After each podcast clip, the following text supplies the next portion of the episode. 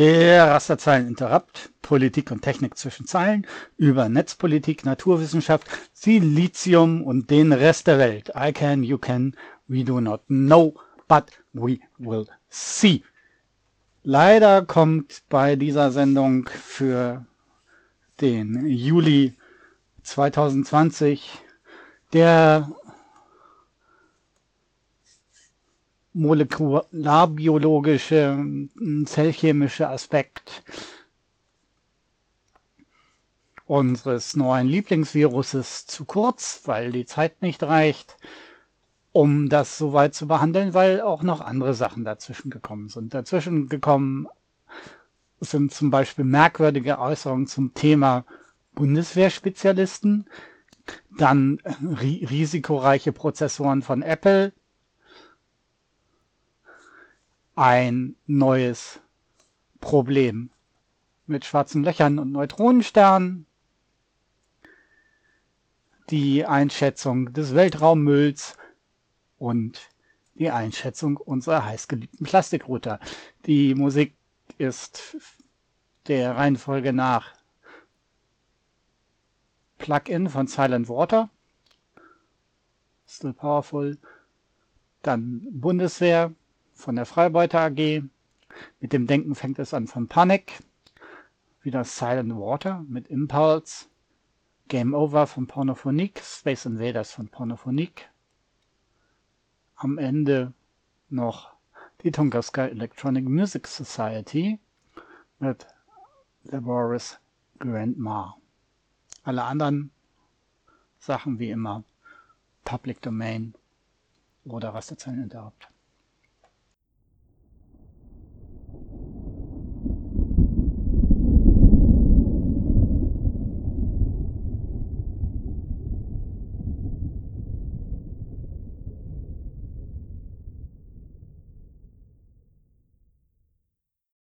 Üblich gilt, der Rasterzeileninterrupt ist jederzeit bereit,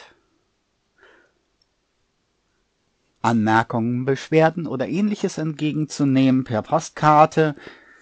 Adresse ist nach wie vor Rasterzeileninterrupt zu Händen Freies Senderkombinat Valentinskamp 34a 20355 Hamburg.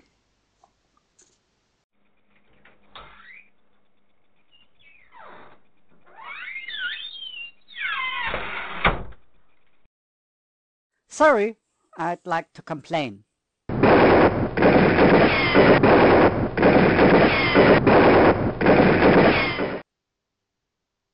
Anybody else?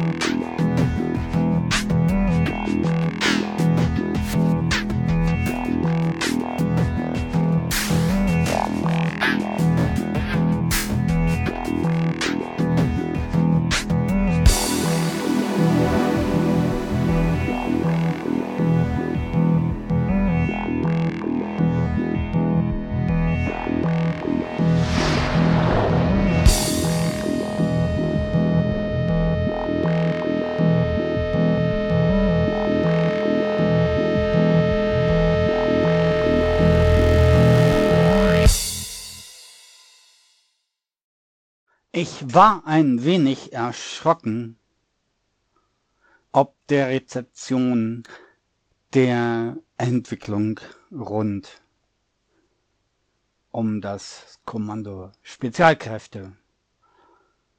Also nicht, dass dazu erwarten gewesen wäre, dass das einzige Bundeswehrkontingent, das dann ein reines Schwert trägt,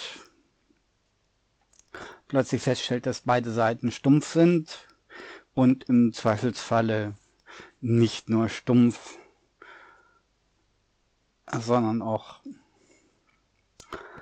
sagen wir, mittlerweile leicht braunen Rost angesetzt haben. Politisch war die Wahrnahme dann, das Problem ist nicht so, so sehr,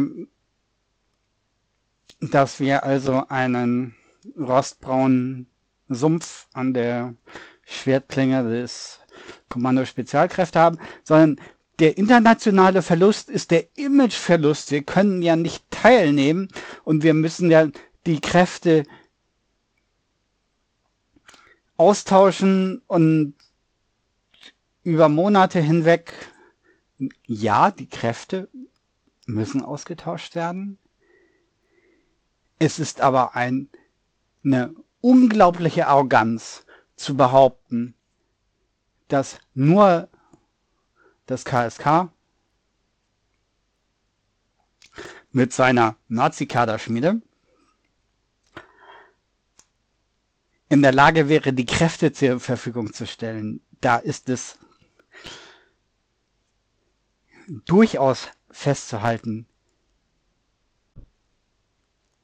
Und positiv zu begrüßen, dass die Annegret Kramp-Knarrenbauer sich mal entschieden hat, äh, die Knarren woanders bauen zu lassen. Und es ist eine unglaubliche Arroganz auch ähm, der Verteidigungspolitiker, die sagen, wir brauchen jetzt diese Einheit, weil die äh, steht für äh, Kontinuität und das, was die Bundeswehr kann und sowas. Es ist eine unglaubliche Arroganz und eine Verachtung übrigens auch von Panzeraufklärern, Gebirgsjägern, Fallis und Kampfschwimmern. Das sind auch alles sehr gut geschulte Elitesoldaten, die bei Marine oder Heer ausgebildet wurden und nicht irgendwie nicht wahr?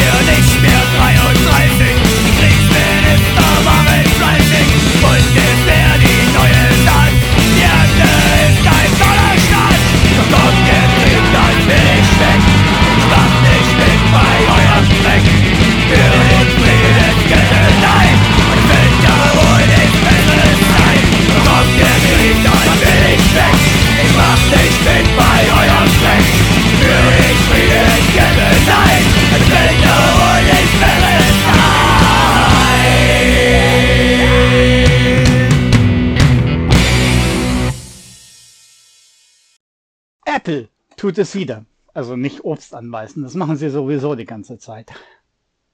Und eigentlich haben sie es schon längst auf Telefon und Tablets getan und äh, sind damit auch nicht allein, weil Microsoft ist da auch äh, auf Telefone und äh, Surface Tablets und sowas gegangen. Also was tut Apple schon wieder? Ältere Semester erinnern sich, es gab irgendwann den Wechsel von macOS zu macOS X.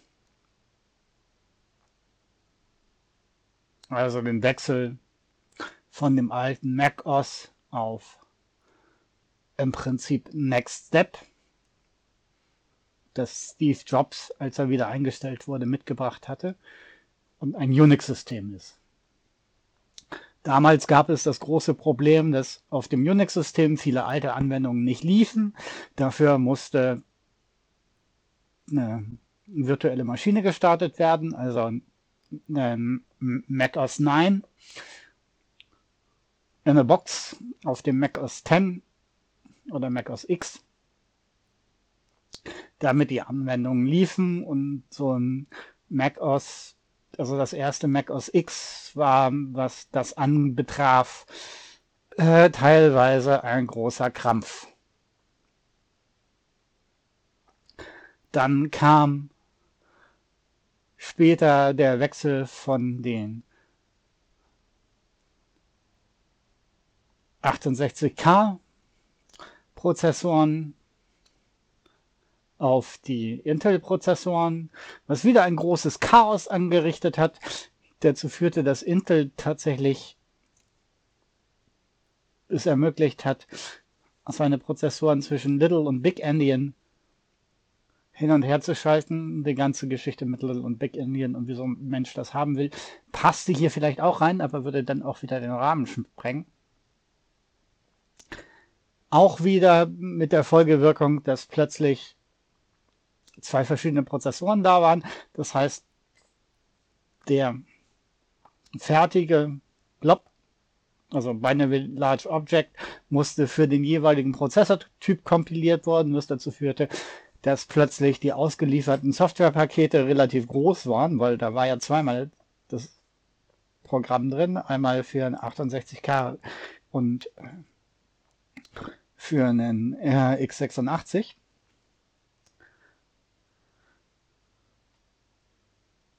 Und dazu führte das natürlich wieder irgendwelche Sachen nicht funktionierten, wir wieder mit virtuellen Maschinen hantieren mussten und so weiter und so fort.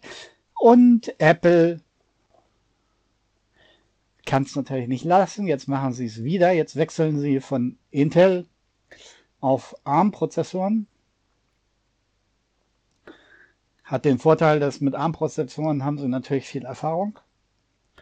Einmal ist es so, dass ARM selber ja keine Prozessoren baut, sondern sie nur entwirft. Und dann kauft ihr euch eine Lizenz von denen. Zusammenbraten müsst ihr die Dinger dann selber. Andererseits ist es so, dass sie von einem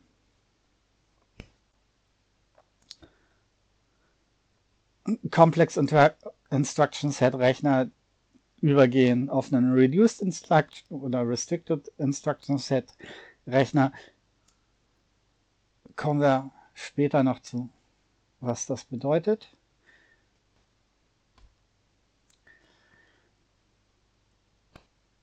Allerdings heißt es wieder komplett andere CPU.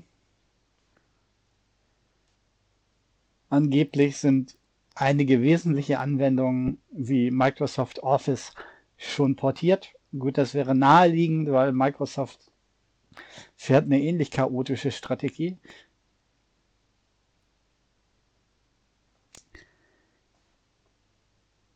Aber für weitere Anwendungen soll es dann wieder eine virtuelle Maschine geben. Also, wenn wir in die Medien gucken andere Medien. T3M, Digital Pioneers vom 22.06.2020. Apples erste ARM Macs sollen ein MacBook Pro 13 und ein brandneuer iMac sein. Dann Heise, 22.06. auch 2020, wie sich versteht. Apple wechselt mit seinen Macs von Intel auf ARM-Prozessoren. Auf der Keynote zu der Entwicklerkonferenz WWDC hat Apple den Übergang von Intel auf ARM-Prozessoren bekannt gegeben. Aber was ist das denn jetzt so? Also Intel kennen wir und ich sag, hatte ja auch schon das Wort äh, CISC fallen lassen. Und ARM hießen ursprünglich mal Acorn RISC Machines. Das sind RISC-Prozessoren. Aber was unterscheidet die Dinger eigentlich so wirklich? Naja, erstmal der Befehlsumfang. Wenn wir den Computer steuern wollen, schicken wir Befehle an den Prozessor und er tut dann irgendwas. Und die können sich deutlichst unterscheiden Einmal davon, wie groß so ein Befehl ist. Und auch wie er verarbeitet wird. Und überhaupt, welche Befehle zur Verfügung stehen.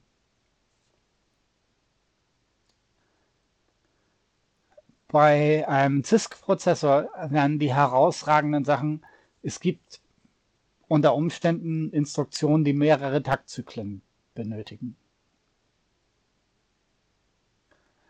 Woran liegt das? Da ist eigentlich ein zweiter Prozessor vor dem eigentlichen Prozessor versteckt. Und in dem sind fest, so wie Programmierer das kennen, so Bibliotheken, also so kleine Programmschnipsel, die ich mir nehme, die vorprogrammiert sind, um dediziert bestimmte Aufgaben auszuführen, mit denen ich rechne. Das heißt, in diesem Prozessor ist schon drin, dass bestimmte Routinen in Programmen sehr oft auftreten und die sind fest im Prozessor drin. Das hat den Vorteil, den muss ich nicht in das eigentliche Programm, also in den Binary Code meines Programms reinnehmen, weil es reicht eine Instruktion und die wird dann direkt aus dem Prozessor genommen, egal wie oft sie aufgerufen wird. Die ist einmal im Prozessor drin und es ist nur ein Befehl, der diesen Teil aufruft, der im Prozessor ist. Das hat den Vorteil, dass ich mit weniger Programmplatz auskomme. Einfach weil ich weniger Befehle in meinem Programm drin haben muss, weil ich schon Befehle aus meinem Prozessor raus. Also die, dieses Teil schon in meinem Prozessor drin habe. Das entlastet unter Umständen auch bei den Catch, den wir, also diese sehr schnelle Random Access Memory, das üblicherweise auf dem Prozessor ist. Und relativ teuer zu implementieren, also technisch zu implementieren.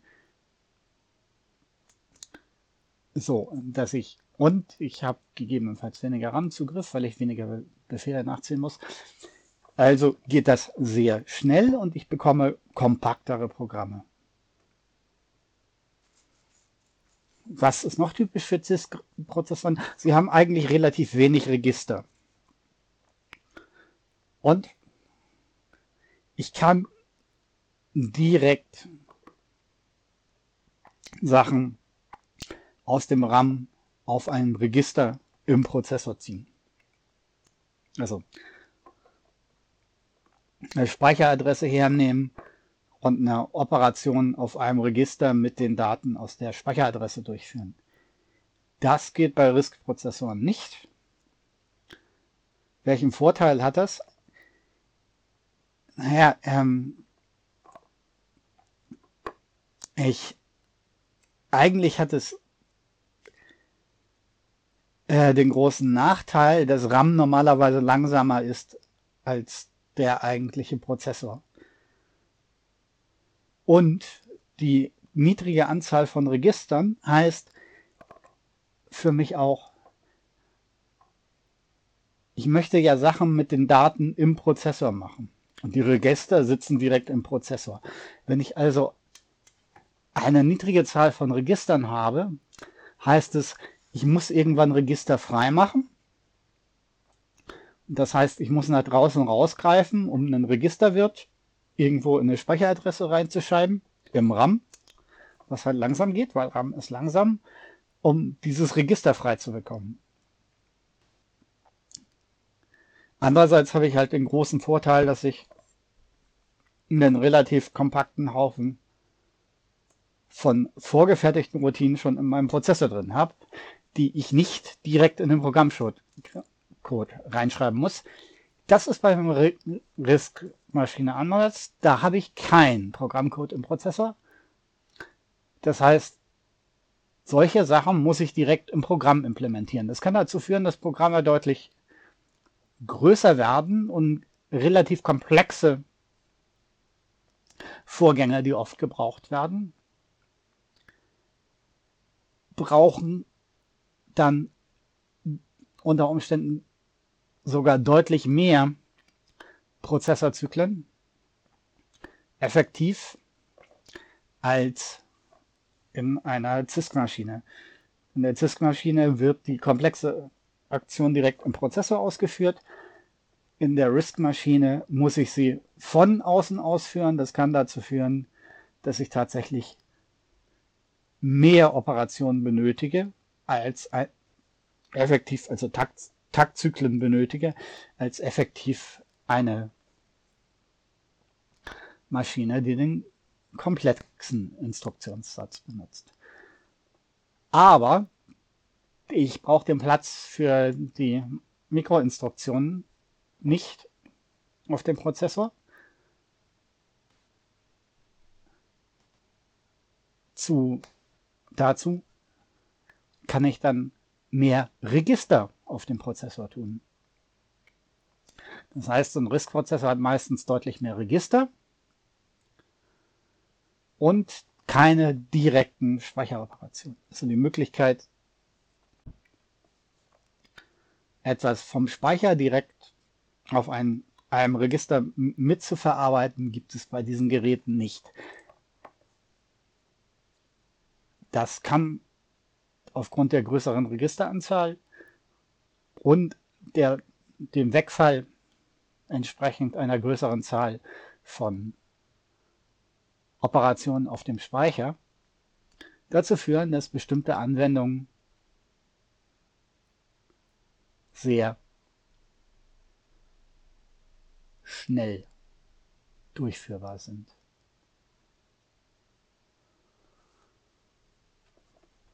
So, aber hm, was kennen wir, also hm, wo kennen wir sonst so Architekturen?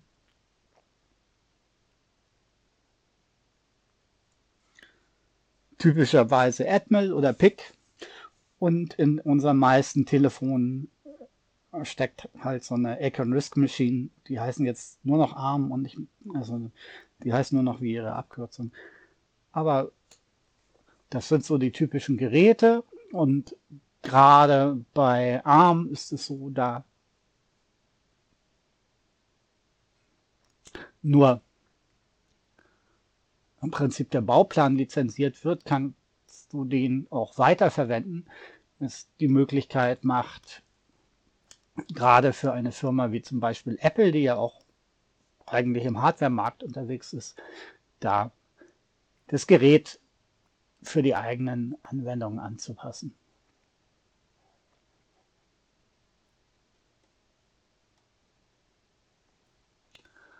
Aber neben Admiral und PIC, übrigens im Linksys WRT 54GL Series der kommt später noch, steckt auch ein Arm drin.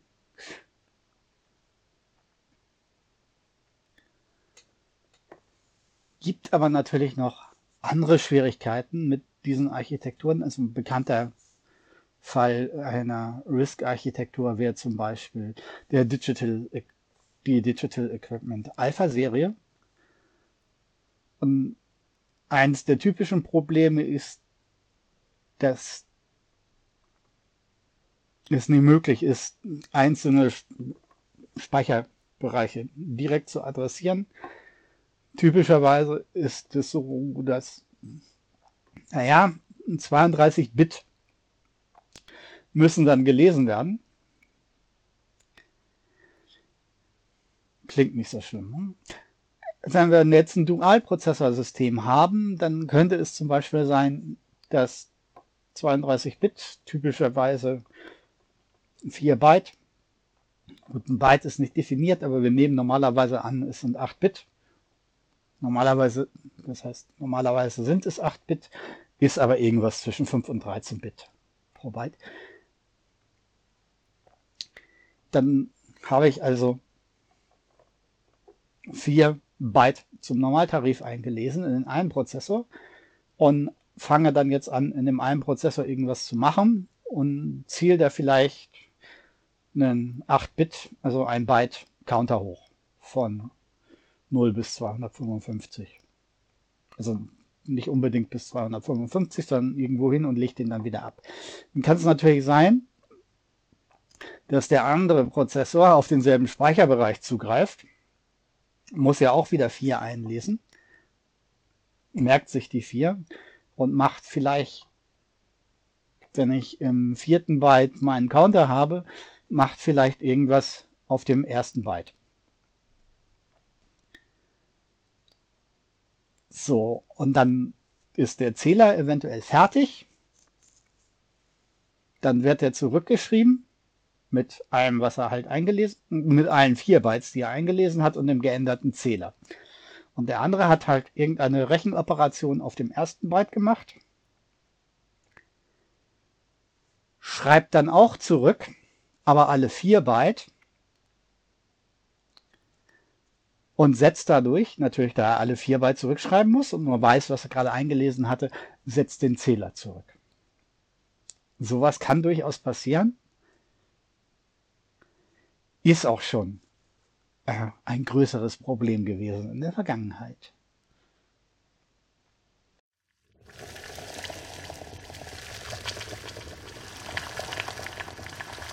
Ausdenken. Denken. Ausdenken. Denken. Ausdenken. Denken.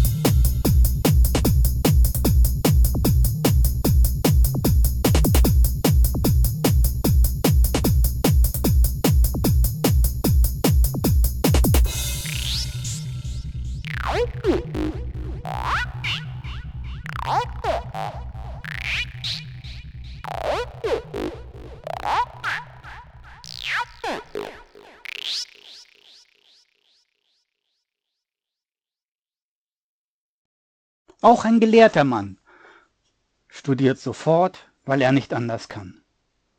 Mephistopheles, Goethe, Faust 2. Ende des Junis tauchten in den Medien ganz viele Meldungen auf. Die 25. Juni 2020, ISOT News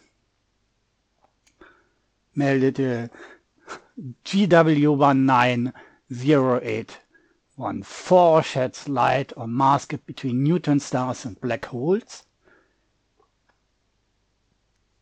Das ist die Überschrift, die mir aufgefallen ist, weil sie komplett daneben liegt, weil genau das Gegenteil ist der Fall. Eigentlich stehen wir jetzt noch weiter im Dunkeln bei dem Ergebnis. Da lag am 26.06. aus Mystery News, die das über BBC bezogen hatten, Black Neutron Star Discovery Changes Astronomy. Black Neutron Star ist dabei in Anführungszeichen gesetzt. Oder News for Tomorrow am 30.06. Black Neutron Star Discovery baffles astronomers. Die liegen in der Tat mit ihren Überschriften deutlich besser.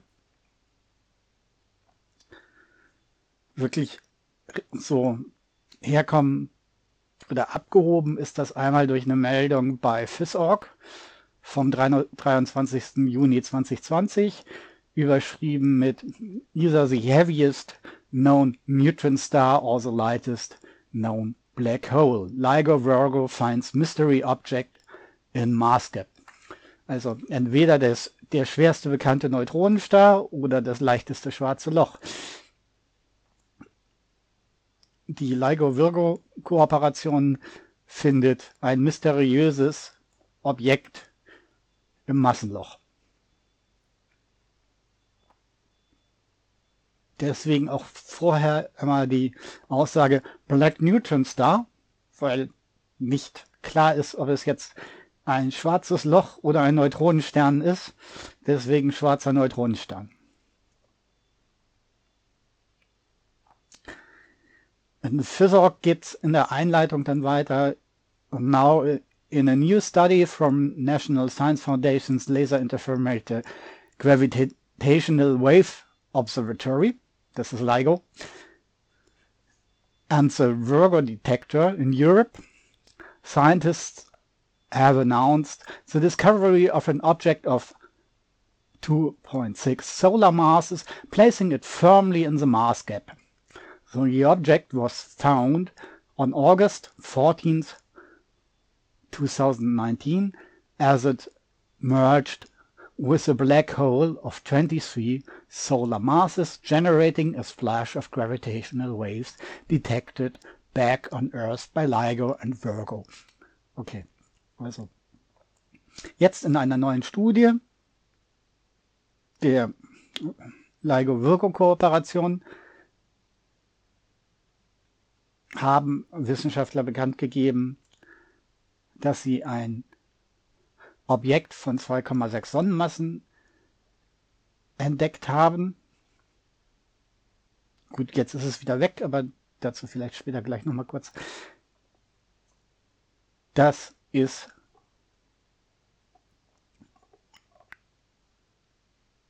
in das Massenloch, das meint das Massenloch zwischen Neutronensternen und schwarzen Löchern, befördert.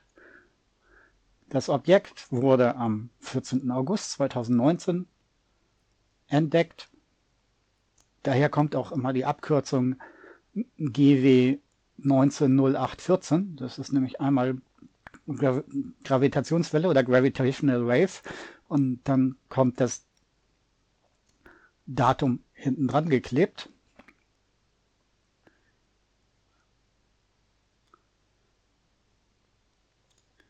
Als es sich, als es sich mit einem schwarzen Loch von 23 Sonnenmassen vereinte, kollidierte. Wie ihr wollt. Hineinspiralt ist, wird es wahrscheinlich am ehesten gewesen sein. Nein, wird es mit Sicherheit gewesen sein. Und dabei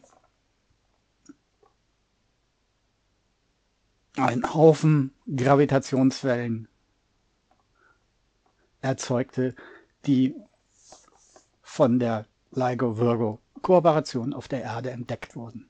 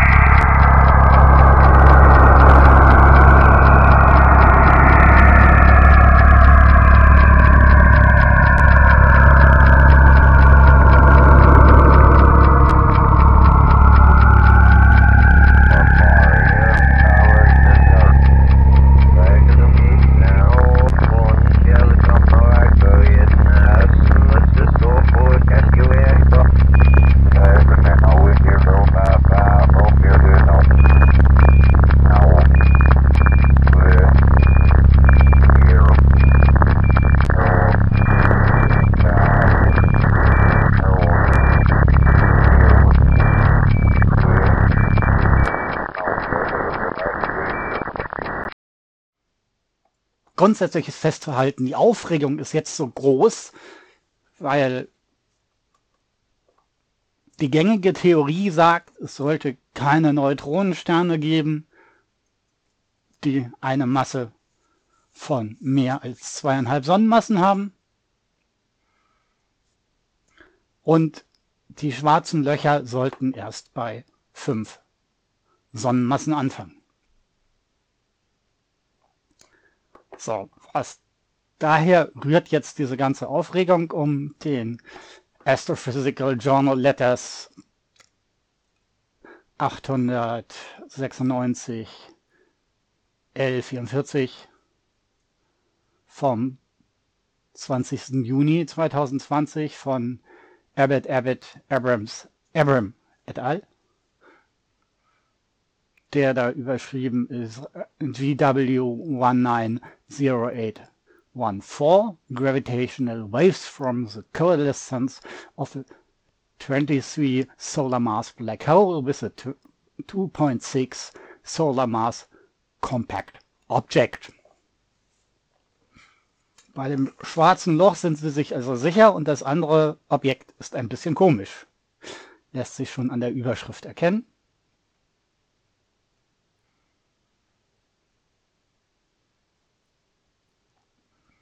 Also Gravitationswellen von dem Zusammenführen eines 23 Sonnenmassen schwarzen Loches mit einem 2,6 Sonnenmassen massiven Objekt. Denn im Abstract geht es weiter mit We report the observation of a compact binary coalescence involving a 22.2 to 24.3 solar masses black hole and a compact object with a mass of 2.5 to 2.67 solar masses. All measurements quoted are at the 90% credible level. The gravitational wave signal GW190814 was observed during LIGO's and Virgo's third observing run on 2019 August 14th at 2110 39 universal time and has a signal to noise ratio of 25 in the three detector network. The source was localized to be to 18.5 square degrees at a distance of 241 to 245 plus minus 41 megaparsecs. No electromagnetic counterpart has been confirmed to date. The source has been has plus 0.0708, the most unequal mass ratio yet measured with gravitational waves, 0.112 to 0.009, and its secondary component is either the lightest black hole or the heaviest Newton star ever discovered in a double compact object system. Nun, zusammengefasst, der Messbereich, das eine, was mit Sicherheit ein schwarzes Loch ist, hat irgendwas zwischen 22,2 und 24,3 Sonnenmassen. Und das andere Compact Objekt, massive Objekt, hat 2,5 bis 2,67 Sonnenmassen im Rahmen von 2 Sigma Federbereich. Dann zählen sie noch auf, wann es gemessen wurde, wie groß der Signalrauschabstand ist. Der Bereich, den sie angeben, ist, was auffällt, gleich relativ groß mit 18,5 Raumgrad.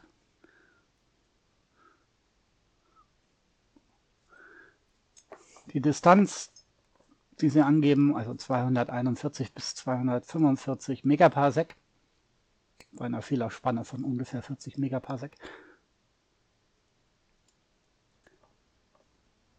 Erst platziert das Objekt, wenn man weiß, ein Parsec. Also, wir sind ungefähr 3,27 Lichtjahre. Das heißt, wir haben Größenordnung was? Ein Gigalichtjahr Abstand. Take some or leave some. Also eine Milliarde Lichtjahre Abstand zu dem Objekt. Damit ist es nicht mehr in unserer Milchstraße. Aber andererseits ist das so, dass dieser Bereich, den Sie da angeben, ist relativ groß und das hat einen, den Hintergrund, äh, dass einer von den beiden US-Detektoren gerade in der Teilwartung war.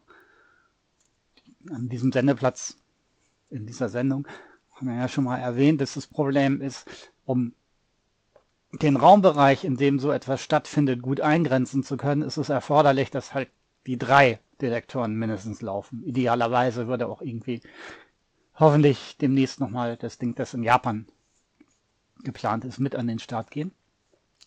Dann lässt sich das noch besser machen. Auf jeden Fall sind keine zusätzlichen elektromagnetischen Signale aus dem Bereich aufgefangen worden. Das kann natürlich auch daran liegen, dass aufgrund der Ungenauigkeit der Gravitationswellenmessung der Raumbereich, der da abgesucht werden muss, ziemlich riesig ist. Und das Ding auch einfach nur durchgerutscht ist, weil keiner an die richtige Stelle geguckt hat. Auf jeden Fall ist das das bisher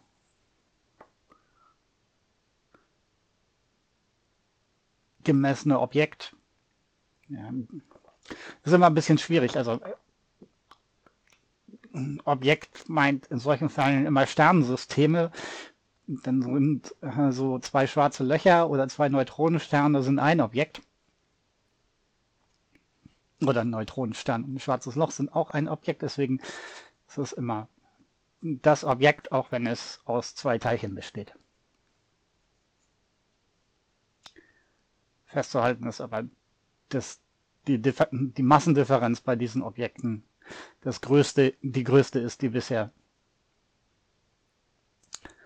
gefunden wurde von diesem Gravitationswellenprojekt.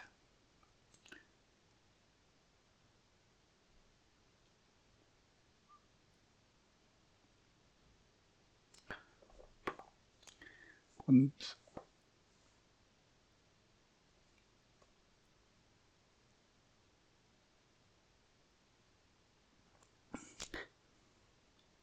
Nun ja, im Text finden wir dann ein bisschen, was ja auch gerade grob zusammengefasst. We find that the secondary mass lies in the range of 2.5 to 2.67 solar masses. This interfered, inferred secondary mass exceeds the bounds of primary component in GW 1904 to 5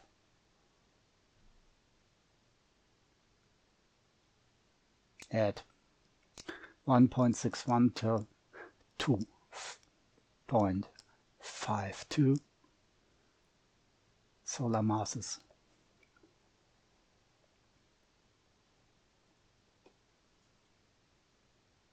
It's a, it's the most massive known pulsar in the galaxy with 2.14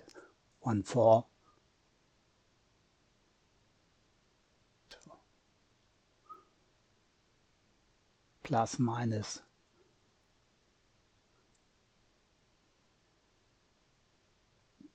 zero point one solar masses and at a credible sixty eight point three percent credible interval. So, also, was Sie hier nochmal rausstreichen ist, Neutronensterne, die bisher gefunden werden, wurden oder Gravitationswellen, Objekte, die bisher gefunden wurden, liegen deutlich drunter unter diesem Gravitationswellenobjekt, also dem leichteren Gravitationswellenobjekt, in dieser Messung. Und da sollten sie eigentlich nicht sein. Also angeführt wird einmal das Ereignis GW 190425 mit maximal 2.52 Sonnenmassen und dann der bekannteste, äh, der massivste bekannte Pulsar in unserer Galaxie, der ungefähr 2,14 Sonnenmassen hat. Ein Pulsar nicht verwechseln mit einem Quasar. Ein Quasar ist ein aktiver Galaxienstern, der hat deutlich mehr Masse, aber ein Pulsar ist ein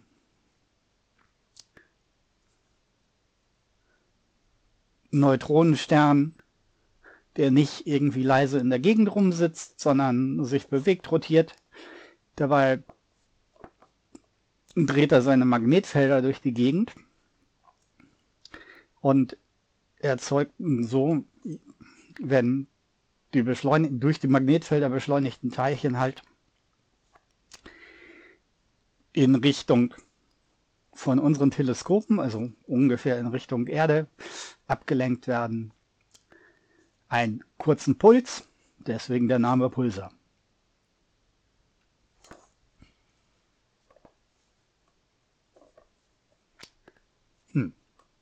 Alles ein bisschen schräg. Das heißt, die Theorie besagt, solch ein Ding sollte es nicht geben, weil zu leicht für ein schwarzes Loch und zu schwer für einen Neutronenstern.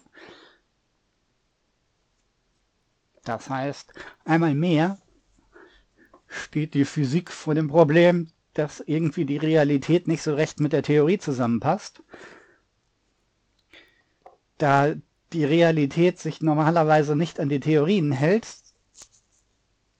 wäre das anders zu lösen, es sei denn, da ist irgendwo ein Messfehler drin. Aber das ist in der Physik heutzutage ja auch nicht ungewöhnlich. Wir rätseln ja immer noch darum herum, wo die ganze beknackte Antimaterie hin ist.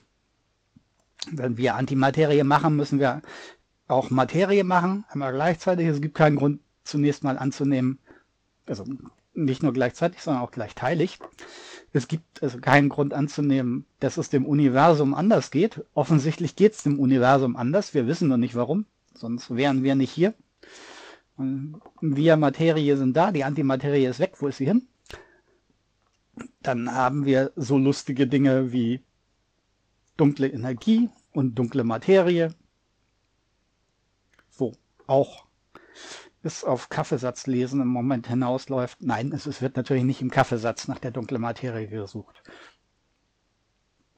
Obwohl als dunkle Materie, auf jeden Fall, so viel Kaffee ist bisher nicht konsumiert worden, als dass wir damit die dunkle Materie erklären könnten und die dunkle Energie würden wir sowieso nicht damit zu fassen kriegen. Oder unsere heißgeliebten Usos, die wir auch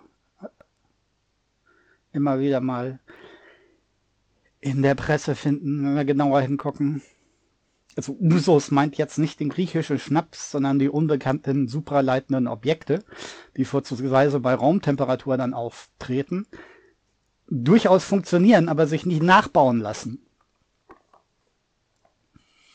Alles höchst unerfreulich liegt daran, dass es für die Hochtemperatur-Supraleitung aber auch keine geeignete Modellierung, mathematische Beschreibung gibt.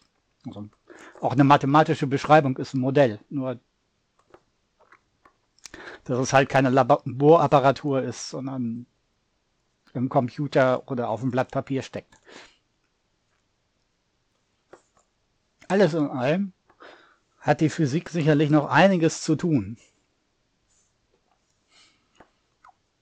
Und ärgerlicherweise ist es so, dass da, wo richtig viel Kohle zum Teil auch reingesteckt wurde, ist so ist, dass die Theorie sich bestätigt, was uns aber nicht weiterhilft, weil eigentlich würden wir ja wünschen, dass da irgendwo was auseinanderfällt, damit wir vielleicht die Usos dann zu fassen kriegen oder die dunkle Energie äh, oder wie dieses Dings da in das Loch zwischen den schwarzen Löchern und den Neutronensternen gekommen ist. Tja.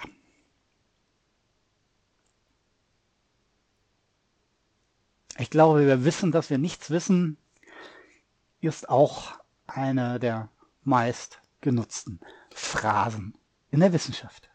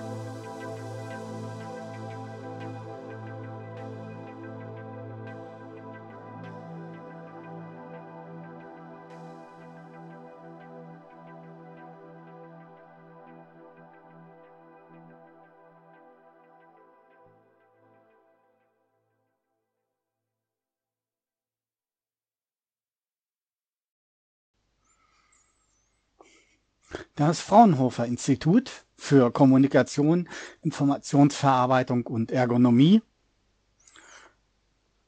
Die kürzen sich dann ab FKIE. Auch, naja, nicht sehr eingängig, aber den Laden gibt es.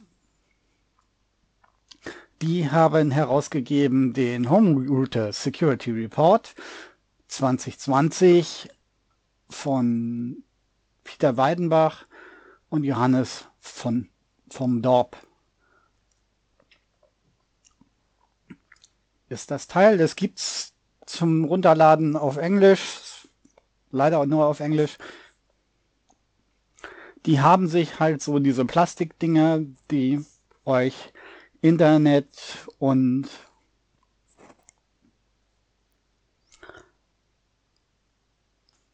WLAN oder auch LAN in euer Haus schaffen.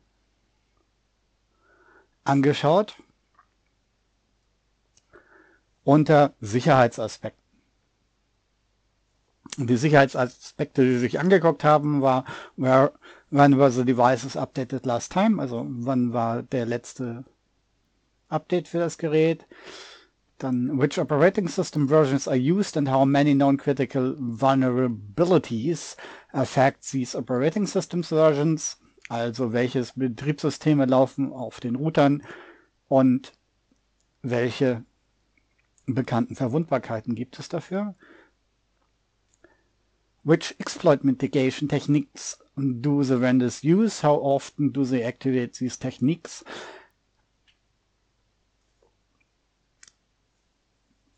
Also, welche Techniken werden benutzt, um bekannte oder unbekannte Angriffe zu unterbinden? Und wo und wie oft sind sie in Betrieb? Dann do firmware images contain private cryptographic key material? Also sind auf dem Router in der ausgelieferten Firmware-Software, die auf diesen Geräten läuft, private Kryptoschlüssel enthalten. Ihr wisst wahrscheinlich alle, das Problem ist nicht, wenn ein öffentlicher Schlüssel wegkommt, der soll das ja. Die Frage ist, kommt jemand an den privaten Schlüssel ran und kann ihn dann wohl möglich noch benutzen. Und last but not least, are there any hard-coded Login Credentials? Also gibt es auf dem Gerät festgesetzte Möglichkeiten, sich auf dem Gerät anzumelden, die dann offensichtlich, weil sie fest sind, nicht abänderlich sind. Das heißt, Passwörter, die sich nicht ändern lassen, Usernamen, die sich nicht ändern lassen.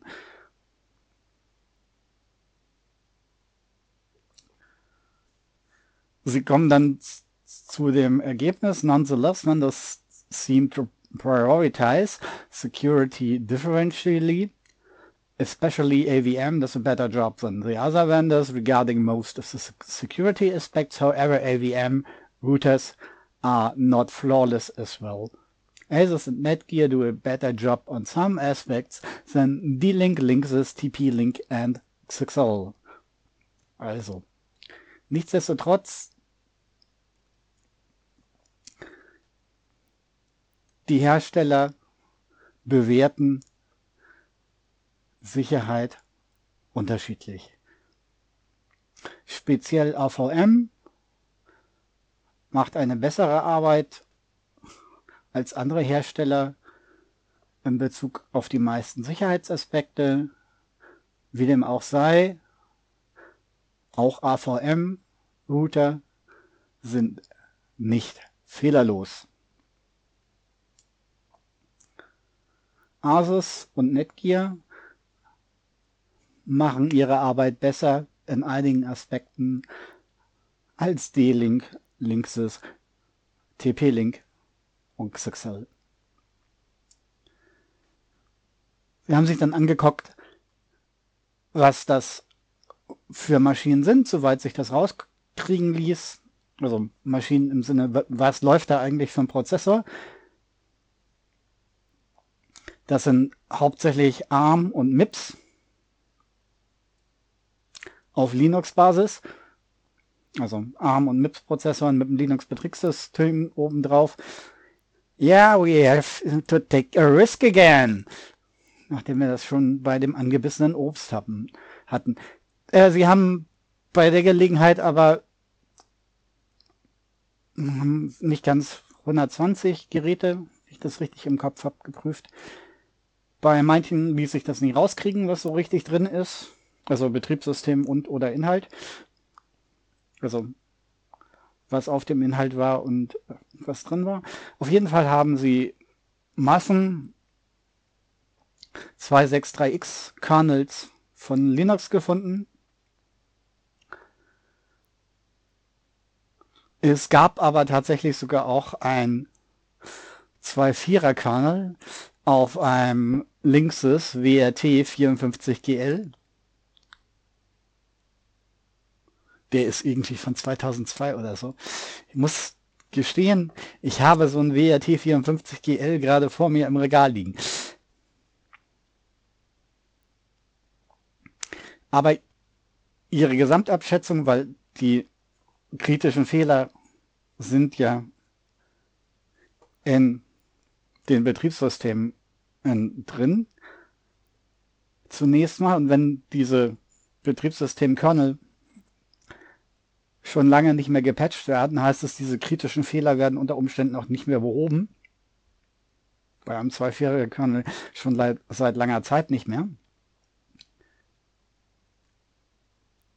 Aber die Gesamtsituation ist so, dass es sie in kein Gerät gefunden Zitat, in conclusion, there is not a single device without known critical, without known critical vulnerabilities. Also, einer Zusammenfassung, es gibt kein Gerät, das nicht über kritische Schwachstellen verfügte.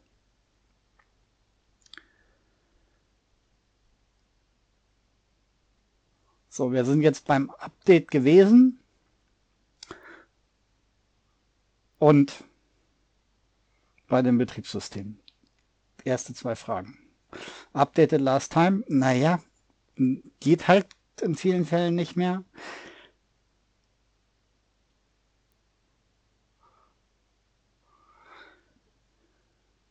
Entsprechend Vulnerabilities, ja, massig. So, dann gibt es ja äh, die Frage nach den Exploit Mitigations kann verschiedene Sachen machen, um zu versuchen, dass auch bekannte Schwachstellen nicht ausgebeutet werden können. Dafür gibt es solche Sachen wie, dass ich Speicherbereiche auf Non-Executable setzen kann. Also in diesen Bereichen gibt es keinen ausführbaren Code, da gibt es nur Sachen, die gelesen werden können und als Daten verwendet. Es gibt die Möglichkeit, den, also die Speicherzuordnung zu verschlüsseln, fragmentieren, so dass ein Angreifer nicht weiß, selbst wenn er es geschafft hat, irgendwie Schadcode einzuführen auf das Gerät, nicht weiß, wo der liegt und deswegen äh, die entsprechende Speicheradresse nicht aufrufen kann und ihn nicht ausführen kann. Solche Möglichkeiten gibt es. Dann gibt es sowas wie Canaries, die dafür sorgen, dass es nicht möglich ist, einen Puffer überlaufen zu lassen, weil dann der Canary stirbt. Also Canary kommt von Kanarienvogel aus ursprünglich der Bergwerkstechnik, wo die Leute um Kohlenmonoxid oder ach, zu viel Kohlendioxid im Bergwerk oder andere Grubengase auch mit einem Kanarienvogel zu erkennen. Wenn der Kanarienvogel von der Stange gefallen war, dann war es an der Zeit, das Bergwerk schnell zu räumen und die Lüftung anzuschmeißen. Also so ähnliche Techniken gibt es auch, dass ein Pufferüberlauf den Kanarienvogel überschreibt und wenn der Kanarienvogel weg ist, dann weiß ich, irgendwas ist schiefgelaufen und kann den entsprechenden Bereich dann unter Quarantäne setzen. Das ist, naja, die Einsetzung ist so, naja, also es ist nicht so, dass alle alles implementieren, was da so ginge.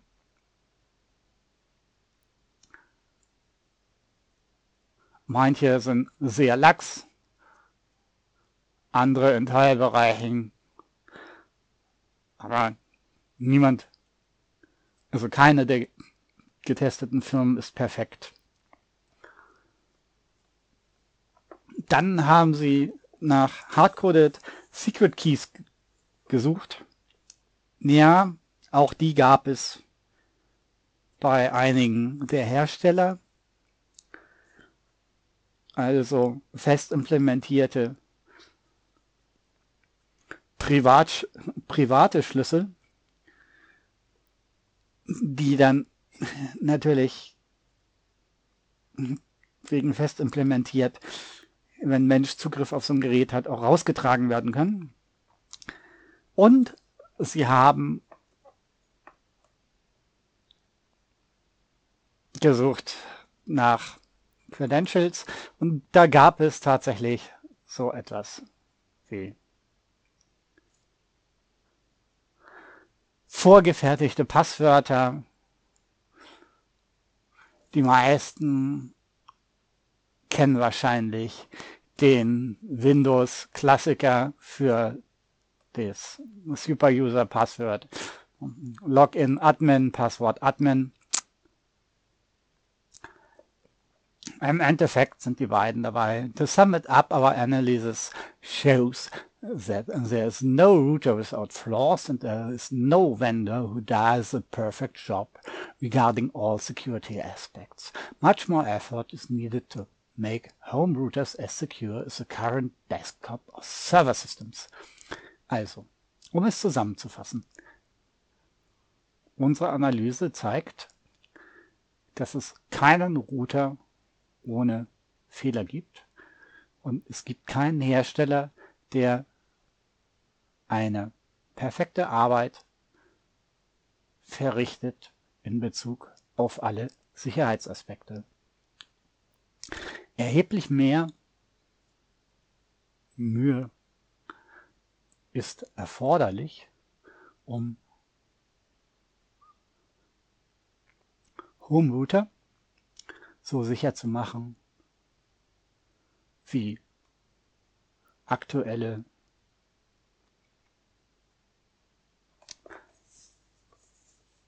Rechner oder Rechnersysteme. Das, was ihr im Keller in eurem 19 Zoll Rahmen stehen habt oder auf oder unter eurem Schreibtisch. Ist deutlich sicherer als die Plastikkiste, die den Internetanschluss macht. Wieso das ein Problem ist? Naja, so ein Router ist schon mächtiger als so ein Internet of Things Device. Und wenn der gekapert wird, lässt sich mit dem Gerät deutlich mehr Schaden anrichten als zum Beispiel mit eurer Webcam.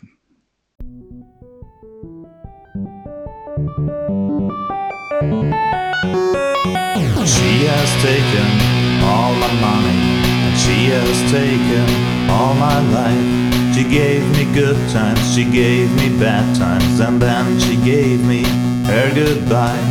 There's no heart inside of her, she is just a slot machine. The most cold evil zombie bitch that I have ever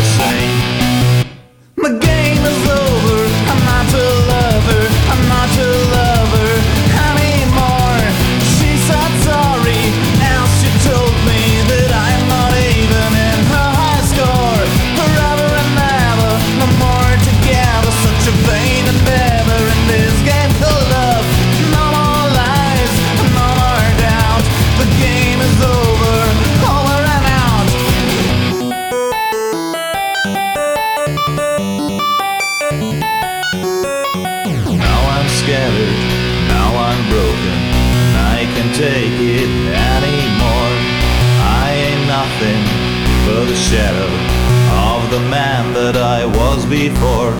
So I begged for mercy, for an extra ball to play.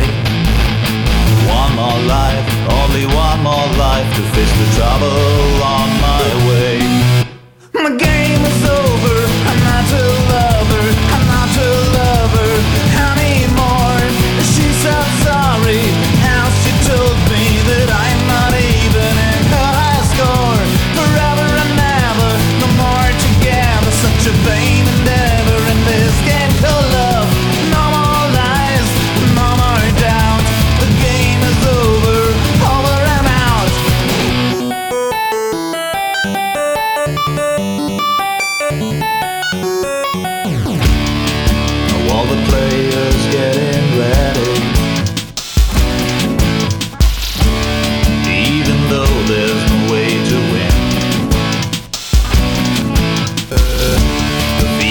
Slot machine with tokens. They can fill the void within.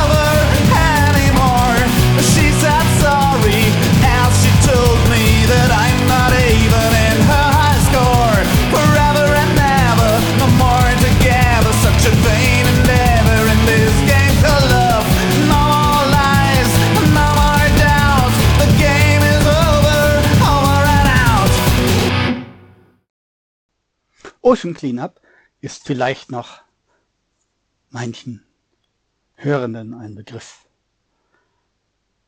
Orbital Cleanup ist mehr so eine internationale Sache und läuft halt auch nicht unter diesem einen Firmennamen oder Behördennamen. Aber in inniger Seinsverpflichtung gilt es, sich hier jetzt auch mal anderen Müllhalden zuzuwenden.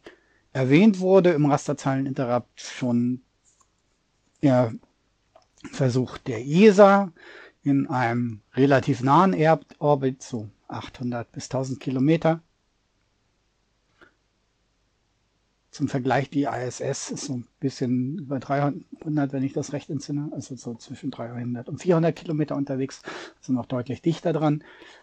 Aber die ESA war mit äh, Harpune und Netz und Satellit zwischen 800 und 1000 Kilometer unterwegs, um Weltraumschrott einzufangen und bei 800 bis 1000 Kilometer Höhe über Erdoberfläche sind Harpune und Netz auch gute Ansätze, weil aufgrund der verbleibenden Restatmosphäre und der dort verbleibenden Objekte, das sind natürlich Raketenstufen, die da mal hängen bleiben. Also normalerweise nicht die erste, aber vielleicht die dritte.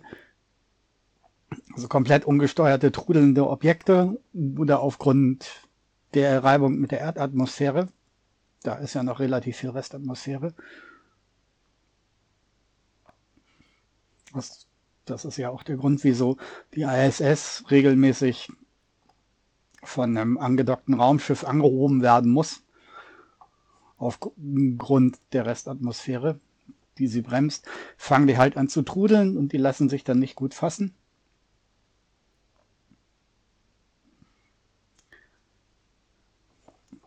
Also auch eine trudelnde, gut, wenn die ISS anfängt zu trudeln, ist sowieso egal und wir hoffen, die äh, Kosmonauten sind von Bord. Aber die Objekte so bei 800 bis 1000 Kilometer sind gerne am Trudeln, unkontrolliert. Da ist es sinnvoll, nicht versuchen, sie zu greifen, sondern sie wirklich einzunetzen oder halt mit einer Harpune wegzuschießen. Also nicht wegzuschießen, sondern einzufangen. So, das hatten wir beim Rasterzeilen-Interrupt schon mal. Aber jetzt geht's hoch. So auf 3000, nicht 3000, 36.000 Kilometer über Grund. Das heißt so ungefähr 42 Kilo, 42.000 Kilometer über dem Erdmittelpunkt. Da hat jetzt Northrop Grumman, wie nennt man das, ein, eine Technologiedemonstration gestartet. Also Northrop Grumman, das bekannteste Produkt von denen ist wahrscheinlich die B-2 Spirit, also dieser Tarnkappenbomber. Und ansonsten sind sie bekannt für Kampfflugzeugradars, also generell elektronische Erkennungssysteme, hauptsächlich für Waffensysteme.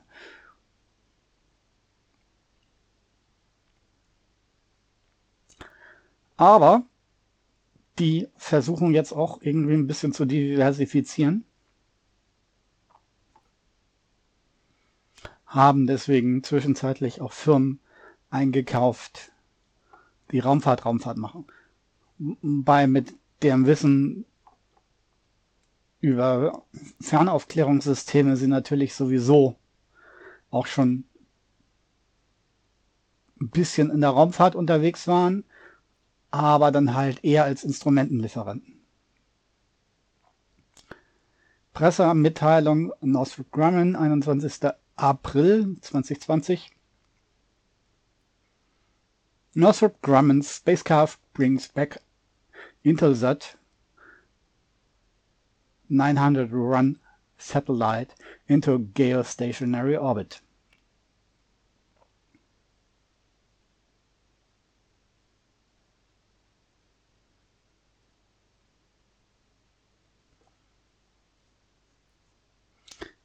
Also es geht hier um den Intelsat IRS 901 Satellite.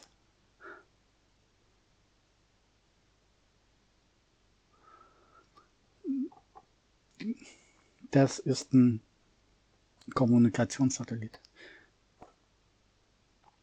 Presseabteilung geht weiter. Und es geht um das Mission Extension Vehicle One. Aber da kommen wir gleich noch zu. Weiter geht's in der Presseerklärung. An first of its kind activity in space, a special spacecraft mission extension vehicle, MEV-1, from Northrop Grumman subsidiary Space Logistics LLC, docked with an out-of-orbit Intelsat 901 satellite and brought it back to its scale stationary orbit. Also im Rahmen der ersten Maßnahme dieser Art im Weltraum ein, hat ein dediziertes Raumschiff, das Mission Extension Vehicle von Northrop Grumman, Unterabteilung Space Logistics LLC, sich an einem außerhalb des Sollorbits befindenden, nein, außerhalb des Arbeitsorbits befindenden Intelsat 901 Satelliten angekoppelt und ihn zurückgebracht in seinen geostationären Sollorbit. Nach dem Einsatz am 2. April haben ungefähr 30 kommerzielle und Regierungsstellen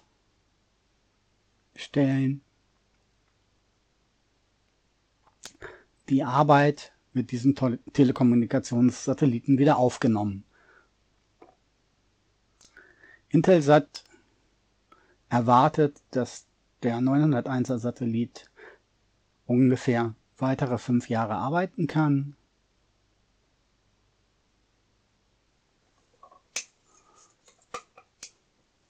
nach Angaben von Northrop Grumman.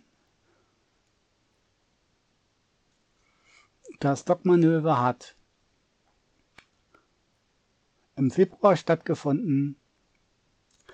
Das ist das erste Mal, dass zwei kommerzielle Satelliten im Raum aneinander angedockt haben.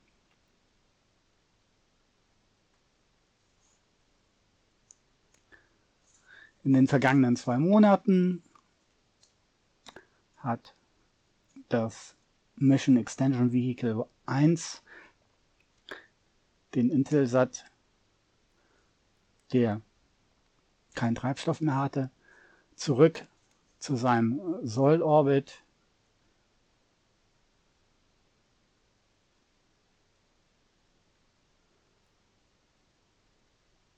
gebracht.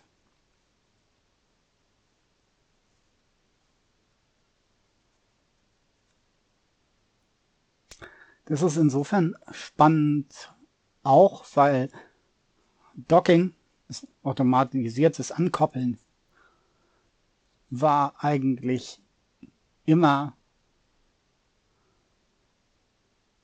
eine Sache, die vor allem Roskosmos und die ESA konnten und äh, SpaceX und Nosrops sind relativ neu. So, dieser Satellit kann jetzt weitere fünf Jahre benutzt werden. Danach kommt er wieder zurück auf seinen ja, Park-Orbit. Also weg von dem geostationären Orbit, sondern wird nach oben angehoben und da bleibt er dann halt liegen. In Erwartung, dass dann auch langsam die Elektronik komplett veraltet ist oder versagt.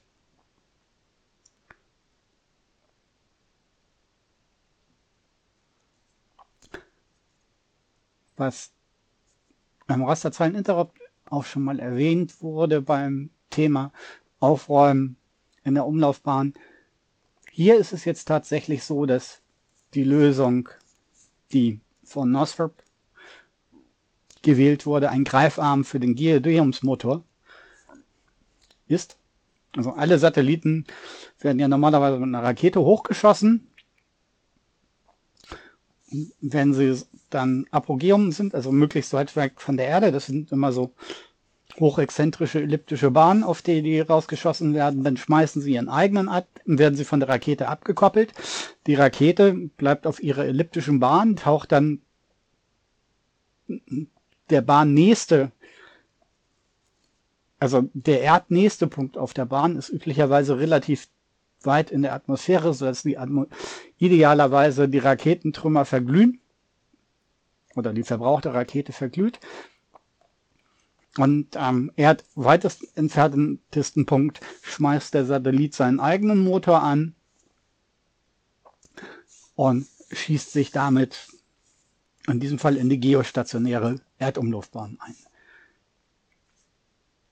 Diese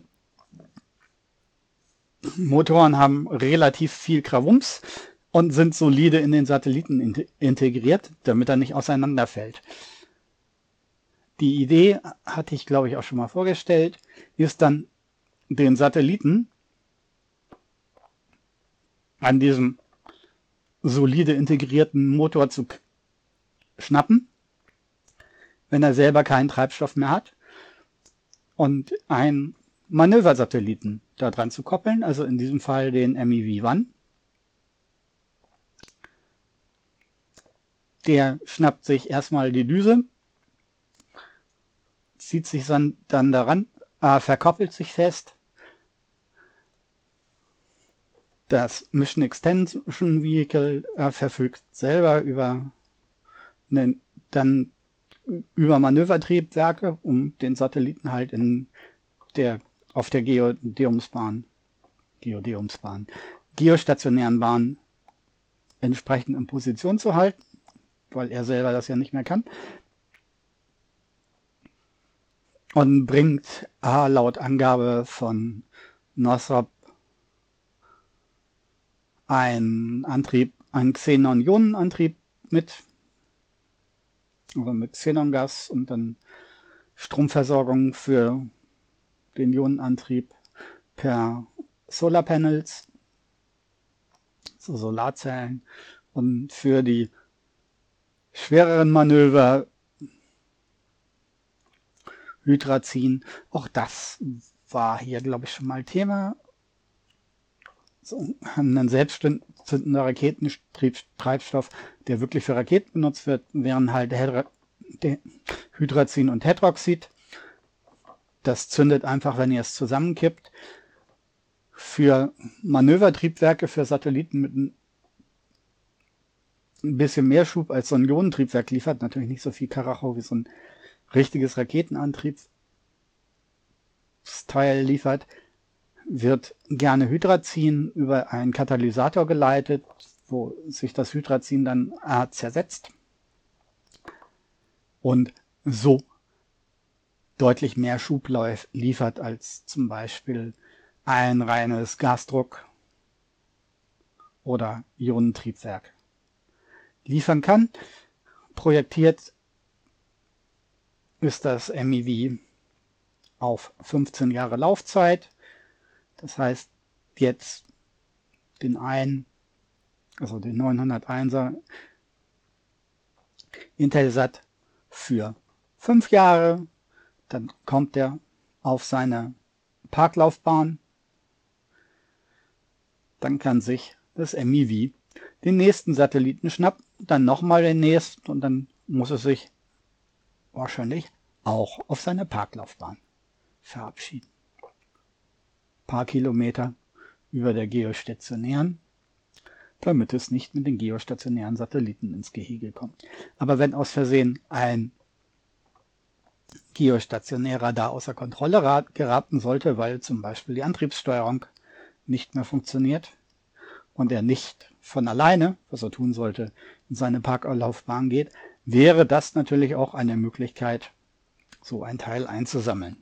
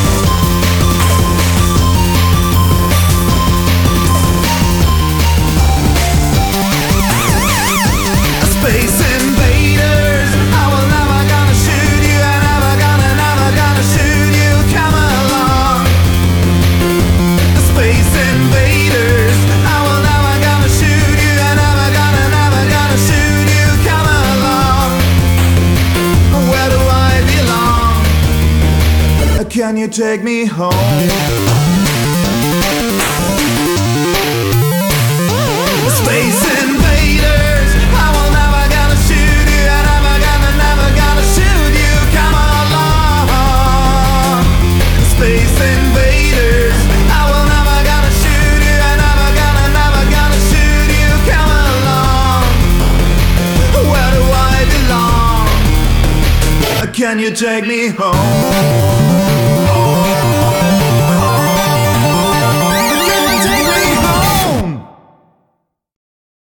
Influenza ist gefährlich. Influenza hat Auswirkungen zum Beispiel auf die CDU, CSU. Influenza-Viren, speziell in der Ausprägung von Reiso, können zur Zerstörung von solchen Patienten. Okay, nein, das meinen wir jetzt gerade nicht, aber wahrscheinlich ist das das, was sich so Amtor und Konsorten so unter einem Influenza-Virus vorstellen.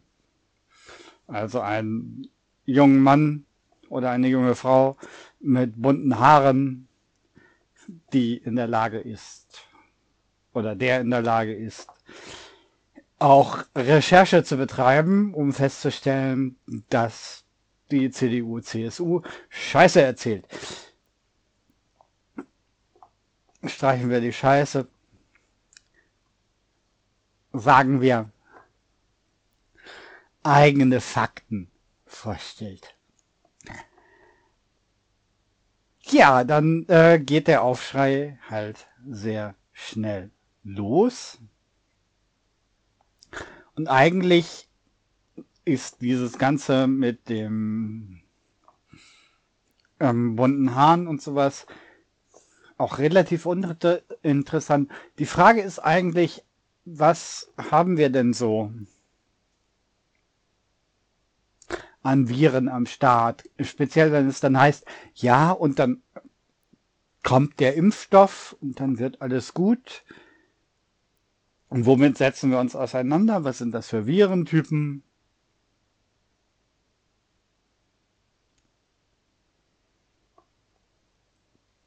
mit denen wir uns schon ein bisschen länger rumprügeln.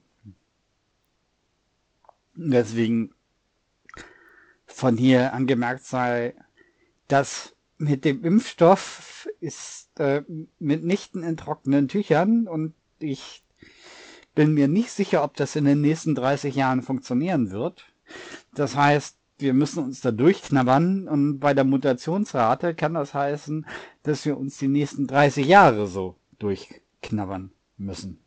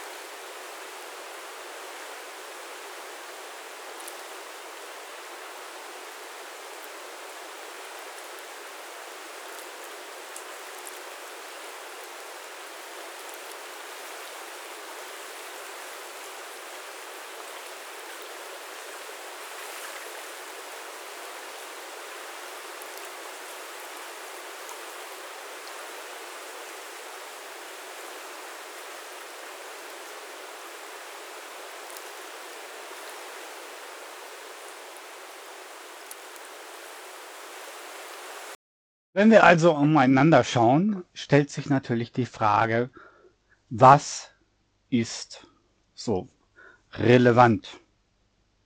Zum Beispiel an Viren.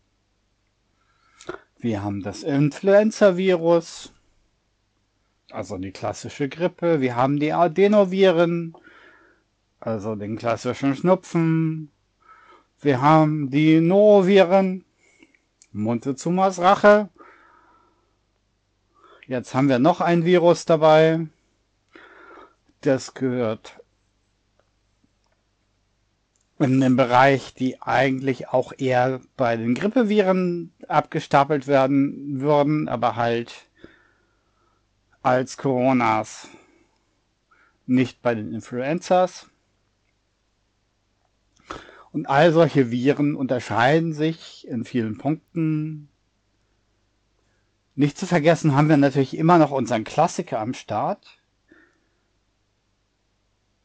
der alle Leute, die sich jetzt Gedanken machen, ja, wir kriegen jetzt einen Impfstoff, ein bisschen in die Schranken verweisen sollte. Bei HIV ist uns das in 30 Jahren noch nicht gelungen. Gut, es mag dabei Gründe geben oder auch nicht.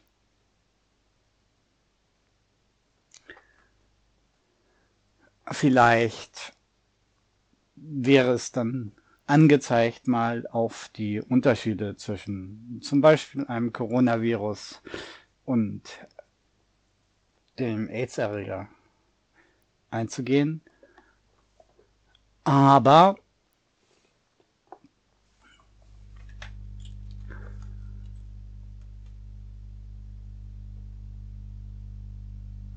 Der Glaube an Vorurteile gilt in der Welt als gesunder Menschenverstand. Claude Ryan Helveticus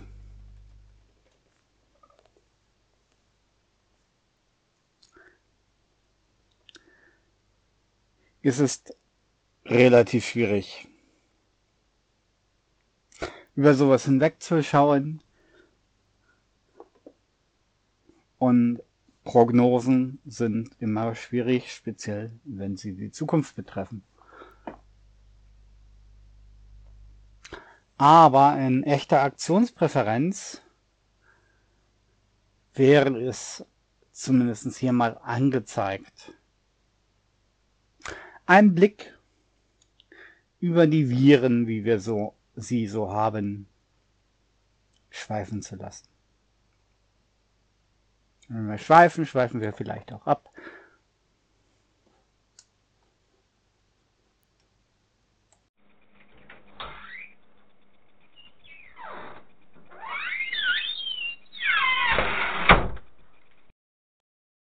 You have to go now. It's bedtime.